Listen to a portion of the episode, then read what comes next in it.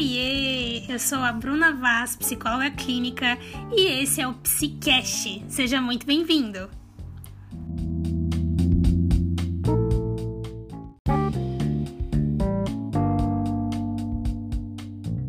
Nesse episódio, a gente vai conversar sobre autoconsciência. O que é esse negócio de autoconsciência? É quando focamos nossa atenção em nós mesmos, avaliamos e comparamos nosso comportamento atual com nossos padrões e valores internos. Segundo Daniel Goleman, que é psicólogo e considerado o pai da inteligência emocional e, particularmente, também é o meu autor preferido desse assunto, a autoconsciência, que é a primeira e uma das mais importantes habilidades da inteligência emocional, é sobre conhecer os estados internos, preferências, recursos e intuições que você tem. Essa definição coloca mais ênfase na capacidade do ser humano de monitorar seu próprio mundo interior, seus pensamentos e emoções à medida que eles estão surgindo, ali naquele momento mesmo, em tempo real. Então, autoconsciência significa uma compreensão profunda das próprias emoções, forças, fraquezas, necessidades e impulsos. E por que, que é tão difícil? Se autoconsciência é tão importante, por que, que a gente não é mais autoconsciente? A melhor resposta para isso é que, na maioria das vezes, simplesmente a gente não se observa. Então, em outras palavras, não estamos atentos ao que está acontecendo dentro de nós ou ao nosso redor. O maior inimigo da autoconsciência, eu costumo dizer para os meus pacientes que é o famoso piloto automático. A gente liga ele e quase metade do tempo ele está operando e estamos inconscientes do que estamos fazendo ou de como estamos nos sentindo, já que a nossa mente vagueia para outro lugar que definitivamente não é o aqui e não é o agora. Então, existe essa constante oscilação da mente e os vários preconceitos cognitivos, que são as crenças limitantes, afetam a nossa capacidade de ter um entendimento melhor de nós mesmos e colaboram, é claro, para que se acredite nessas narrativas que apoiam as ideias, mentiras e crenças já existentes sobre você, ao invés de questioná-las. É, essas crenças limitantes, esses preconceitos cognitivos, é, por exemplo, quando as pessoas acreditam fortemente que elas não vão dar em nada, que elas não vão chegar em lugar nenhum que, ah, eu sou feia, eu não tenho nada para oferecer. É mais ou menos isso. Então, a importância da autoconsciência. Por que, que ela é tão importante? Porque ela é a pedra angular da inteligência emocional. É a capacidade de monitorar nossas emoções e pensamentos de momento a momento. E ela é essencial para a gente se entender melhor, para a gente estar em paz com quem a gente é e gerenciar proativamente esses mesmos pensamentos, emoções e comportamentos. Entenderam? Você não fica passivo, você não fica sentindo algo e entendendo o que está acontecendo e não faz nada sobre, não faz nada a respeito. Você, na verdade, age age proativamente. A diferença entre uma pessoa que tem autoconsciência e uma pessoa que não tem, né? Porque você pode estar é, pensando, ah, tá, beleza, você tá aí falando tanta coisa, mas me fala na prática mesmo. Por que, que eu deveria me tornar uma pessoa autoconsciente? Então, eu vou atender o seu pedido, eu vou te mostrar algumas diferenças de uma pessoa que tem autoconsciência e uma pessoa que não tem, certo? Pessoas autoconscientes tendem a agir conscientemente. Parece meio óbvio, mas significa que a pessoa não vai reagir passivamente às coisas. Ela tende a ter uma boa saúde psicológica e a ter uma visão positiva da vida. As pessoas com consciência forte não são nem críticas demais, nem irrealisticamente esperançosas, né? Então ela não vai viver no mundo da lua, né? E também não vai ficar se julgando, pelo contrário. Ela é honesta consigo e com os outros. As pessoas com alto nível de autoconsciência sabem reconhecer como seus sentimentos afetam elas mesmas, afetam outras pessoas e também afetam o seu desempenho profissional. Então, uma pessoa autoconsciente, é, um exemplo aqui, que sabe que não consegue bons resultados com prazos apertados, ela vai planejar o seu tempo com cuidado e terminar o seu trabalho antecipadamente, porque ela se incomoda com isso, né?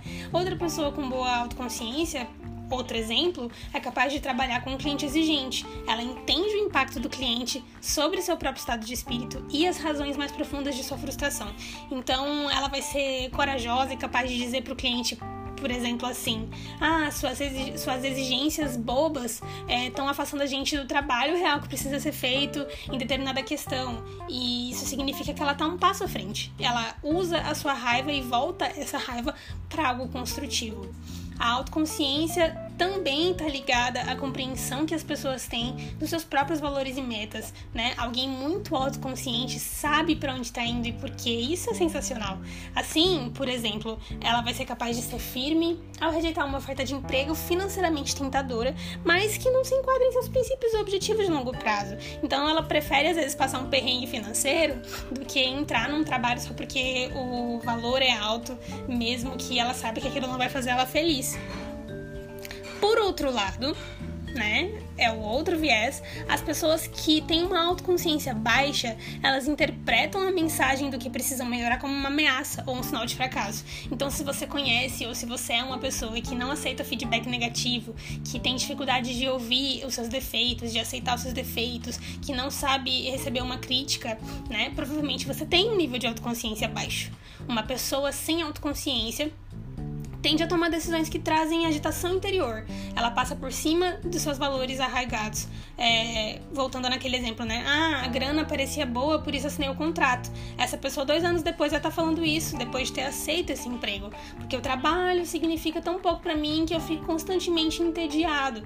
Então é essa coisa de passar, é de tomar decisões que trazem agitação. Então, ela sabia que aquele não era um emprego que ela gostava muito, mas ela aceitou porque a grana era boa e aí ela acaba é, infeliz, ela acaba tendo essa agitação interior de quem não tá contente com o que tá fazendo. Então, para finalizar, o que acaba acontecendo é uma falta de compreensão da pessoa de que boa parte da infelicidade momentânea dela, na verdade, pode estar associada ao fato de ela deixar de focar no que pode ser feito agora, com os recursos que ela tem agora e acaba focando na insatisfação com a situação atual, né? Aquela coisa que a gente andou falando, né, ao longo desse podcast sobre ser passivo. Ou seja, por mais que em alguns casos a pessoa já tenha certeza de que está num lugar que não é apropriado, falta a consciência de que algum passo para sair desse lugar precisa definitivamente ser dado. Então, falta equilíbrio emocional, autoconhecimento e principalmente ação. É aí que entra a importância da autoconsciência. Apenas para fechar esse psicast ilustrando todo esse ponto que eu falei ao longo desses minutos para vocês, eu vou compartilhar um estudo de um renomado professor de marketing da Universidade de Stanford.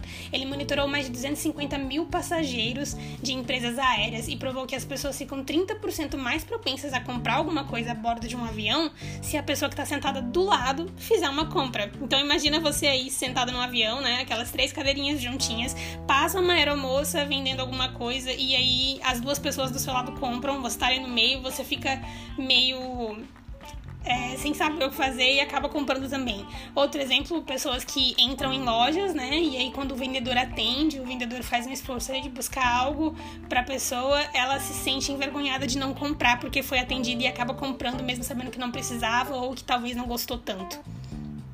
Esse tipo de escolha, desses dois exemplos, se baseia em tomadas de decisão inconscientes. É, são abordagens nas quais não há espaço entre o impulso e a ação. O ideal é que entre o impulso e a ação exista a autoconsciência, exista esse momento de reflexão, de pensar. Eu tô no impulso de comprar, mas eu não vou comprar por causa disso, disso e disso. É, então, existe aí um espaço também entre o pensador e o pensamento, né? Então, em a tomada de decisões de forma inconsciente se torna constante. Então, esse tipo de pessoa vai acabar fazendo isso sempre. Toda, toda situação que acontecer, é, ele não vai ter o espaço de reflexão entre o impulso e a ação e ele vai acabar agindo. Agindo. Aquele, aquela famosa frase que a gente usa, né? Ah, eu sou impossível, eu ajo sem pensar.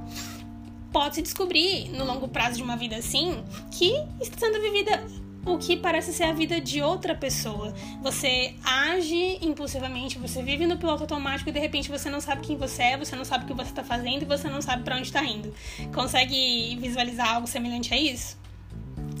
A autoconsciência é autoconhecimento em movimento, ou seja, ela confere para você, entre outras coisas, a agilidade emocional necessária para enxergar os problemas de forma afastada e isenta. É como se você fosse um observador da sua própria vida e te permite ter ações coerentes com seus motivos, o que torna a sua caminhada, digamos que blindada dos imprevistos e perturbações que estão postos para qualquer ser humano que está vivo e vivendo a sua jornada, certo? Além de te proporcionar o entendimento dos seus valores, a autoconsciência permite também que você entenda os seus comportamentos naturais. Quando você tem esse conhecimento e se apropria dele, toma posse, se torna mais fácil buscar as oportunidades certas, da forma correta e no tempo correto para assim você obter os resultados que deseja de uma forma mais rápida e menos desgastante. Ter autoconsciência é ser uma pessoa com uma vida sem tantos arrependimentos e sem tantas críticas, com uma grande chance de ter uma saúde melhor, um casamento mais sólido e um maior sucesso acadêmico e profissional.